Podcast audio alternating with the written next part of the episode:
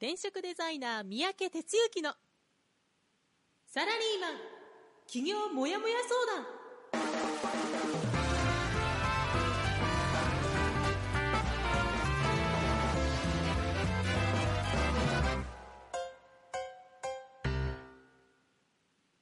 自分に何ができるんだろう？何から始めたらいいの？この番組はそんなモヤモヤ状態のあなたのお悩みにサラリーマンの応援団長転職デザイナー三宅哲之がお答えするポッドキャスト番組です2019年11月12日火曜日朝6時になりました。皆さんおはようございます。転職デザイナーの三宅哲之です。ということで、また新しい1週間スタートになりますね。11月に入って2週目ということですけども、だいぶこう寒くなってきたというかね、秋から冬にかけてという感じになってきている今日この頃ですが、体調とか大丈夫ですか？えっ、と、今日もベース国庫からお届けしているんですけども、まあそんな関係でテレビとかそういうのが一切ないので、メディア系が遮断されてるんですけど、先週は天皇陛下のパレードがあったんですよね。YouTube でダイジェスト見ましたけども、まあ日本の国として大きな行事が一つ終わったということではないでしょうか。まあこれでね、いよいよなんか年末に向けてっていう雰囲気が増してるのかなと、まあそんなことを感じています。はい。えじゃあ、まあ今日の天気なんですけどね、天気図見ますと、ほぼ日本全国晴れマークという感じなんですけど、北海道札幌だけ午前中雨マークついてますね。あそれからあれですね、北陸、金沢、新潟、仙台といったあたりも午後から雨みたいな感じですけど、まあ、日中は晴れが多いのかな。まあ、そんな感じになっています。えー早速ですね、今日も朝一番で大阪のルンからおはようございます。聞こえてますよということでメッセージをいただいてます。いつもありがとうございます。えーじゃあですね、最初こちらの方から入っていきましょう。団長の1週間えということで、1週間の振り返りですね。先々週から勝手にスタートをさせてもらった自分コミットメントなんですけどね。えー先週、ちょっと一つの課題を課せて今週に臨んだわけですけども、え半分できて半分できなかったみたいな感じになってですね。これはいかんという感じで、あの、さっき振り返りをしてたんですけども、今週もこれを継続案件としてやっていきたいと思っています。えじゃあ先週なんですが、11月の5日の火曜日から11月11日の月曜日の1週間ということですけども、ぜひリスナーのあなたも1週間僕と一緒に振り返っていきましょう。え火曜日はいつものようにラジオで僕の1週間スタートし、で、結構先週もですね、ベース国庫で過ごす日が多かったということなんですが、まあ、この日もベース国庫で、なぜかというと午後からですね、読売新聞さんの取材をですね、受けまして、で、12月に入ってから2週連続なんですが、うんなんちゅうかな、勇敢かなあの、アウトドアたたアウトドア体体体験隊というね、あの、なんか、えテーマがあって、えそれの取材を受けました。まあ、ということで、あの、焚き火ですね。まあ、最近やっぱあの、冬キャンプとかっていうあたりから焚き火というところに結びつくような、なんかそんなメディアの、なんかね、あの、あれがあるようなんですけど、で、それで、実はあの、知り合い経由で紹介していただいてね、あの、取材受けました。午後から火起こしやって、で、まあ、先方がこんなことやりたいっていうちょっと要望に基づいたことなんで、あの、まあ、焼き芋ですね。焼き芋を作って、えそれから、ちょっとそれをアレンジしたようなものをもうちょっとやるみたいなね。結構新発見は、里芋をアルミホイルでくるんで焚き火の中に放り込むということをやったんですが、これがね、思いのほかホクホクして美味しいんですね。で、ねっとりしてるじゃないですか、里芋ってね。いうことで、まあ、これは新メニューやなということでね、あの、取材しながら新しいものを仕入れてましたけど、まあ、そんなことで午後ずっと、そうですね、3、4時間かけて、あの、撮影と取材ということをやってました。えー、それからですね、えー、っと、水木は特にこれというものはなく、まあ、自宅で仕事をしたりし、それで8日の日、まあ、7日の午後からですね、まだベース国庫に入りまして、で、8日の日は、日帰り焚き火プラン、デイ焚き火っていうんですけど、まあそういうコースを2ヶ月ぐらい前かな、新たに新設したんですね。まあそれは何かというと、まあ泊まりまではちょっとハードルが高いけども、とりあえず日帰りでね、あの、プライベートで焚き火がしたいっていうような人のために、日帰りコースっていうのを作ったんですよ。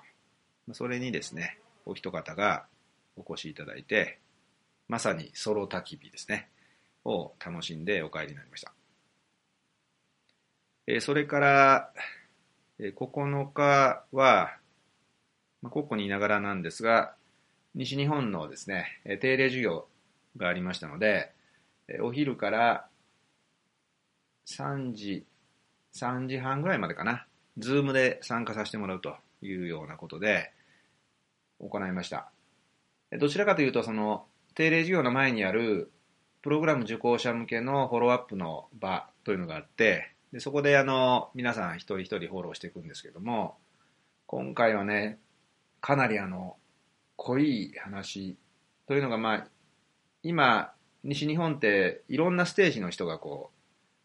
いて、まあ、要は初めて入って間もない人からもう仕事作りが大体終わって今からさあやるぞみたいな、まあ、そういう層がいろいろこういらっしゃるんですね。いうことからねあのお互いの相乗効果が出やすい状態になっていて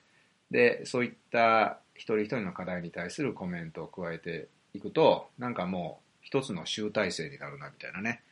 そんな場でとても有意義だったんじゃないでしょうか。でその後ですねあの、それこそ、まあ、大阪のルーン、他のメンバーに、えー、委ねてですね、え、その後の授業進行をやっていただきました。で、その日の夜からですね、えー、焚き火コミュニケーション検定の上級コースっていうのがありまして、えそれの受け入れをですね、えーと、夜からやりました。一泊二日で焚き火とコミュニケーションのスキルを習得するという、まあ、初級検定っていうのがあるんですが、それのさらにこう、あの、レベルアップした形のですね、ものが上級というのであるんですけど、今回わざわざあの熊本からですね、飛行機に乗って、えー、こんなところまでね、あの、来ていただくという、非常に熱心な方だったんですが、えー、その方の迎え入れをやり、で、日曜日はずっとその講座をやっていたと。いう感じですね。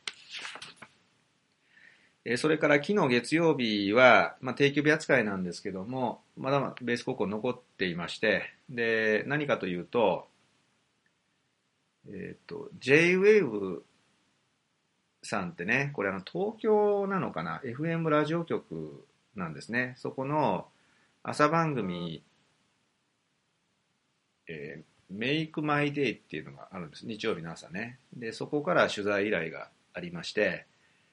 で、まあ、ナビゲーターっていう、まあ、元モデルさんの美人の女性が、あの、なんちゅうか、えー、司会進行役で僕が受け答えするみたいなのを横でラジオで収録するみたいなね、まあ、そんなことを現地に来てやっていただきました。まあ、それがあの、夕方から夜にかけるということで、で、ここに残っていたというようなことでですね、で、実はもう一個、あの、埼玉のミニコミ市からも取材依頼受けまして、これもあの知り合い経由なんですけど、まあ、そういう意味で言うと、先週はもうなんか、取材祭り的なね、あの3つのメディアに対応するみたいなことになっていました。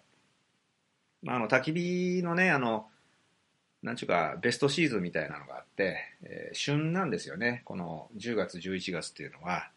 えーホームページのアクセスもがぜ増えるし、メディアからの問い合わせも増えるという、まあ、毎年恒例になりつつあるような状態ですね。えーそれから前後しましたけど、11月8日は、えー新しい新刊ですね。身の丈に合った仕事作りで自分らしい人生を作り、えー切り開く方法が、えー店頭発売ということになりまして、で、多くの方は Amazon でね、予約いただいたようなので、あの、店頭っていうわけにならなかったかもしれませんけど、いくつかの店頭にですね、並んでいるという今状態です。はい、えーということでね、え1週間振り返り以上なんですが、あなたの1週間はどんな1週間だったでしょうか？はい、えーここでですね、コメントをいただいてますので、はい、大阪のレイチェルからおはようございますということで挨拶いただいてます。おはようございます。いつもありがとう。はい、えーではですね、引き続いてこちらの方に進んでいきましょ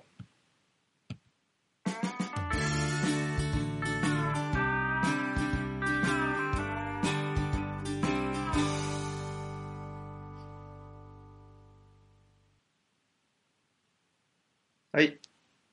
今日は、先週1週間振り返った中でね、あの、一つ自分の気づきを得たものということで話していきたいんですけど、教えることは学ぶことみたいなね、そんな内容でいきたいと思います。あの、ずっとさっき話した中でね、焚き火コミュニケーション検定っていうのをやりましたよという話をしたじゃないですか。その中でね、ちょっと気づいたことがあるのでね、それをちょっと、まあ、皆さんの役に立てばいいなということで話していきます。あのまあ、この焚き火コミュニケーション検定っていうのは、まあ、この焚き火の仕事を始めてからですね、新たに作っていったコンテンツっていうか、まあ、ある意味、新しい世の中にないメソッドというかね、いうことでやり始めたわけですよ。で、まあ、言葉聞いてもらうと、何ですかそれみたいな感じしますよね。焚き火コミュニケーション検定。え？みたいな感じじゃないですか。で、まあ、一言で言うと、言葉そのものそのものなんですけども、焚き火とコミュニケーションの両方の技術を習得すると。ただし、その両方ってバラバラにやるんじゃ意味がないから、焚き火とコミュニケーションを掛け合わせた技術習得をしてもらうと。まあ、そういう検定なんですよね。と言っても、まだわけわかんないですよね。焚き火のね、なんか火の起こし方がバッチリできるっていうことを覚えるんですかとかね。なんかいろいろなるわけですよ。で、僕の中には、もうこういうもんだっていうのがあって、で、それを受講する人に対して、いかに分かりやすく伝えるかっていうような、まあそういうことなんですよね。で、今言ったあの、自分の中にはもうこれだっていう、ある意味答えみたいなものがあるけど、その、ひねりを聞かしてるっていうか、別にひねり聞かしてるわけじゃないけど、焚き火とコミュニケーションっていう全くこう結びつきそうにないものがくっついて何かっていうようなことをですね、えー形として表すということになると、相手はですね、まあ、ようわからんわけですよ。なかなか。という前提のもと、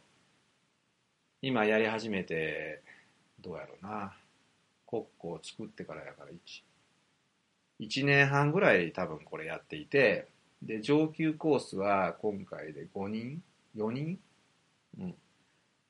一泊二日でね、いらっしゃるから、それなりにこう気合が入ってくる人が多いんですけど、5人ですよ。で、その間に、僕はこの、焚き火でもってコミュニケーションの場作りをするっていうことにこだわっているから、そのことを一人でも多くの人に伝えていきたいと。ついてはそれをプログラムにしてやっていきたいということで、やってきてるわけですけど、まあ今でこそ、その最初の1回目にやった時なんかは、なんちゅうかな、まあ自分の中の頭の中にあるものを生煮え状態で、なんかスライドに落とし、そして実技を作りってなことをですね、まあ、やったんですでそのやりながらね受講してる人の反応とか受講してる人が言ってる言葉とかっていうのが跳ね返ってくるんですよ。えっと、何が言いたいかって言ったらね自分の中でこんな感じやっていうふうに考えてるものっていうのは、まあ、どこまで行っても自分の中での話でしかないんですよねやっぱり。でそれをね自分の言葉で発してでそのことを相手がどのように受け止めるのかそれって三宅さんこういうことですよねとかこんなことが気づきましたとか、まあ、そんなことをやりながら言葉を相手が発してくれるわけですよ。で、それを聞くとね、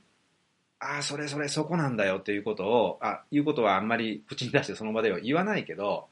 心の中で、ああ、それそれそこなんだよ。俺が伝えたいのはそこなんだよ。みたいなことがですね、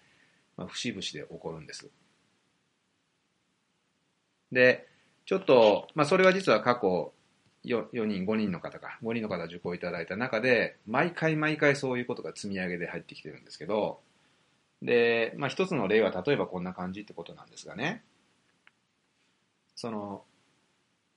土日で来ていただいた方に、あの、まあ、焚き火料理をすることで、コミュニケーションを作ることができるんですよっていう、まあ、テーマが一つあります。まあ、要は料理からコミュニケーションを作るっていうね。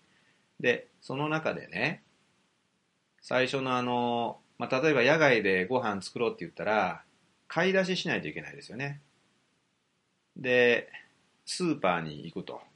ほんで買い出しして、で、買い出ししたものを全部揃えた上で、そこから食材を切ったり、火を起こしたりっていうところから、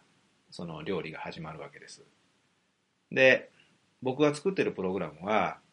その買い出しのところからみんなで一緒にやると。そうするとね、コミュニケーションが生まれるきっかけができるということなんですよ。もうちょっと具体的に言うと、まあ、スーパーに行った時、例えばね、友達と一緒に、まあなんかバーベキューに行くということを想像した時に、スーパーにまあ、4、5人で行ったというのをちょっと描いてください。そうすると、そこでどうなるかって言ったらね、カートにカゴ入れて、みんなでこう、野菜売り場からずっと魚に行くって順番にこう回っていきますよね。でさらに、まあ、ちょっとビールも飲むかということで、ドリンク売り場回ったりします。で、そこからね、レジを通して、ほんでお金払って、で、買ったものをカゴから袋に入れて、生ものが多いから、製氷機から氷を取って、それを詰めて、で、大体アウトドアでやるときは、その袋のまま持っていくというより、空き箱、段ボールを使って持ってった方が便利がいいので、そのスーパーに置いてある段ボールを組み立てて、で、それをみんなで入れると。こんな、実は工程になるんですよね。で、そこでね、まあ仲間内で言ってるんだったら別にワイワイ言ってやるでしょうけど、初対面の人ばっかりだったと、もししたら、どういうことが起こるでしょうかと。おそらく、カートで2、3人の人が一緒にこう動き始めたら、そこで何がしかの会話が生まれますよね。それから人数が10人ぐらいいたとしたら、じゃあ2班に分かれてやろう。ドリンクチームと食材チーム。じゃあそこでまた会話が生まれますよね。ほんで、詰めるときに氷持ってくる人、段ボールを組み立てる人、それを仕分けして入れる人、そこでなんやかんややってると、みんなが協力し合って何気にいろんなこうやりとりが起こるわけですよ。なので、そんなことをイメージするとね、買い出しからみんなでやってた方が絶対いいよと。まあ、みたいなことをですね、まあ、力入れて喋るわけですよ。そうするとね、その受講した彼はね、こう言ったんですけども、学びというところで、まあ、要は学びと気づきをお願いしますみたいなことで講座の途中で促すんですが、まあ、さっきの話を聞いてね。買い物すらコミュニケーションのツールになる。いやむしろ買い物から始めた方がいいんだということが分かりましたと。全ての作業に焚き火っていうのは全ての作業に意味があるんですね。それが大切なんだと。それぞれの作業に価値を持たせるということができるんですねと。てな話をしてくれたんですよね。で僕はそれを聞いた時にもうなんか心の中でそれやみたいなね。もう手打ちしてるわけですよ。そこそこみたいな。そこを分かってほしかったんだと。で、さらに言うと、僕の中でこう思っているっていう言葉ってのはあるんだけど、まさにこの彼が語ってくれた言葉の方がもしかしたら分かりやすいし、この方がなんか相手に伝わりやすいんだっていうことが分かるんですよね。分かるっていうか、まあ結局これを取り込んでいくということをやるわけですけど。分かります？なんか言ってるイメージ。要は、もう一度言うと、僕はあの、自分が考えていることを口に出して話すんですよね。で、話すと、その自分が話している言葉を自分が聞くんです。まあ脳みそが聞くというかそういう状態になります。で、ちょっと話もうちょっと他の方向行っちゃうんだけど、その喋ってることを聞くと、こう喋ってることからこういうことを言った方がいいとかあこの表現よりこの方がいいとかこの間あったこういう事例を混ぜてあげた方が相手に伝わりやすいとかっていうのがあの原稿にはないんですけど喋りながら新たな原稿として口から出ていってるんですよ。まずね。で、戻りますと、今のように僕が喋った、で、どんな気づきがありましたかっていうと彼とか彼女はこういう気づき学びがありましたって言って彼とか彼女の言葉で返ってくるんですよね。でそれがあまさに僕があなたに伝えたかったことだよっていうのが分かるっていうこういうねなんというかな好循環ができるんです。今日のテーマは、教えることは学ぶことっていうテーマなんですよね。リスナーのあなたも誰かに何かを教えるっていう場面があると思うんですよ。で、もしそういう場面があるとしたら、積極的にやってほしいなって感じ。なぜかというと、人に教えるっていう行為をすると、そのことが自分に跳ね返ってくるんですよね。学びとして。だから、どんどんやっぱり教えるっていうことをやった方がよくて、教えれば教えるほど自分の成長につながるということだと思うんですね。実はね、あの、昨日あ、そうか。土日にやって、はっと気づいて、あ、そうやって思ってメモったんですよね。これ教えること、学ぶことって。だけどね、実はね、その土日に始まったことじゃなくて、ずっとなんですよ。僕にとってそれって。転職塾で教えるという立場をやらさせていただいてます。で、10年間にわたって教え続け、でもその間に何を得たかというとメンバーの皆さんからそこから教わるっていうことを必ず得ていってるんですよね。1週間の中でも話しましたけども西日本はこの間定例授業でいろんなステージの人がいてでそれぞれのテーマについてで僕にフィードバックしてほしいっていうのは結構多かったんで僕はフィードバックします。そうするとそのフィードバックをしながら自分の中で持っているものはもちろんあるんだけどそれに加えてその当事者の話が入ってくる当事者の言葉が入ってくるからその中身に厚みが出るんですよ。例えばね事例っていう話でですよ。要するに理屈だけで相手は伝わらへんから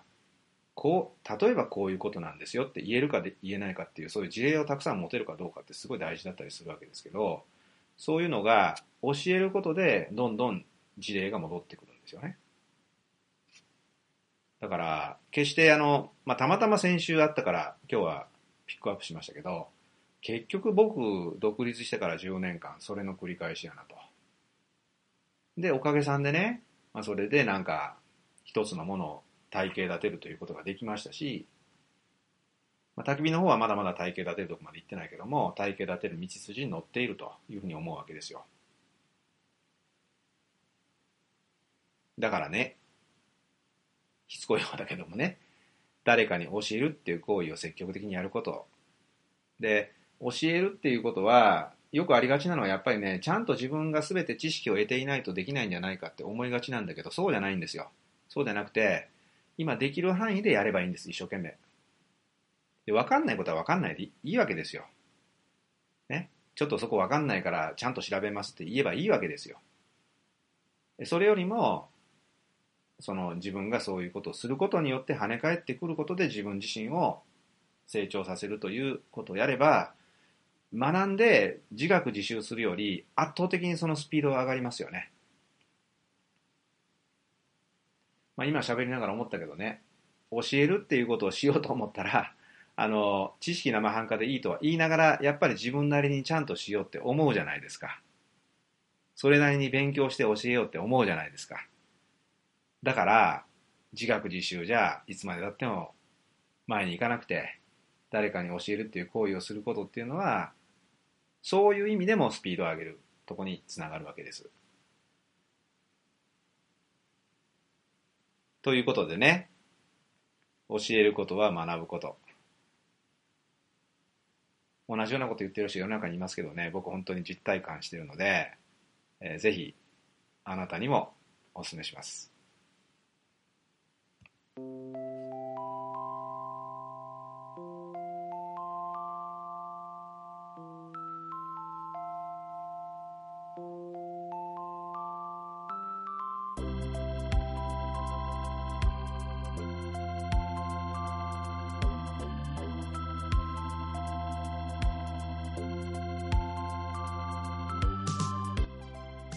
はい、えー、ということでね、えー、今日もお付き合いありがとうございました。えー、っと、コメントいただいてます。えー、っと、海山ですね。おはようございます。ということでね、このところ連続で聞いていただいてありがとうございます。え、それからレイチェルから、人に説明すると、自分の理解の範囲がいかに狭いかをいつも感じます。勉強になりますね。そうで、そうなんだよね。あの、要は、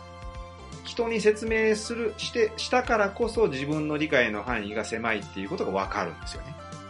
逆に言うと、人に説明しなかったら自分の理解の範囲が狭いっていうことに気づかないんですよ。そしたら、なんかね、自己満足の中で、自分はそこそこ分かってるんだみたいなことでね、そこから成長は止まるんですよね。だから、やっぱりこう、人に伝えるっていうことの大切さっていうのはね、えー、そこに如実に現れてるんじゃないでしょうかね。はい、えー、じゃあちょっとお知らせのとこなんですけども、一週間のとこで触れましたが、身の丈に合った仕事作りで自分らしい人生を切り開く方法、12人の実話ストーリーを盛り込んだ書籍がですね、11月8日から店頭に発売になりました。えー、っとね、まあ、ぶっちゃけて言うと、あの、本屋さんで並んでる間っていうのはね、1週間から長くて3週間って言われてるんですよ。要は、平積みってね、こうあの、なんちゅうか、積んである状態ですね。で、あれ発売になって、本屋さん、出版、あの本屋さんのその書店員さんの、なんちゅうか、センスでこれをこの辺に並べて決めて並ぶらしいんですね。で、もうどんどんどんどん、あの、年間7万冊かなんか出てくるような世の中やから、もうどんどんどんどん出しては消えて、出しては消えてっていう風になります。何が言いたいかったら、僕の方も1週間ぐらいしか並んでないんで、えー、ちょっと気になる方はね、ぜひ、あの、メインどころの書店さんに多分並んでると思うんですよね。え全国どのあたりまでかっていうのは全て分かってないんで恐縮なんですけども、あの、大どころのですね、本屋さん、ビジネス書コーナーに行っていただくとですね、えグリーンの表紙で、えー置いてあると思うので、ぜひ手に取っていただきたいと思います。で、Amazon の方でもね、購入いただけます。ちょっとあのー若干あのーなんちゅうかな、準備不足があってですね、たくさんの予約いただいた関係で在庫切れを起こしちゃって、で、出荷が少し遅れてしまうっていう事態に今なってます。で、今日かな、なんか解消させ、今日ちゃう、今日も入荷してそこからあの、スムーズに行くようになるから、今週ぐらいにはちゃんと行くようになるみたいなこと連絡もらってますのでね、あの、ご迷惑をおかけしますけど、あの、予約なり入れていただくとちゃんと届きますので、えーぜひね、あの、手に取ってください。あの、その12人の何より、実話をね、読んでもらうことがですね、えー何にも増して価値がありますのでね、えーぜひぜひ、あの、起業しようっていう人はもちろんのこと、働き方そのものを変えていきたいという人にも役に立つ内容になってますからね。えーよろしくお願いします。はい、えーということでね、今日はこれから、まあまあ、いいお天気で一日が過ぎていく、あ過ぎていく、やっていけるでしょう。頑張っていきましょう。お届けしましたのは、団長こと転職デザイナーの三宅哲之でした。じゃあ今日も一日頑張っていきましょう。いってらっしゃい。この番組は転職塾サラリーマンがゼロから始める自分サイズ企業準備の学校フリーエージェントアカデミーの提供でお送りしました。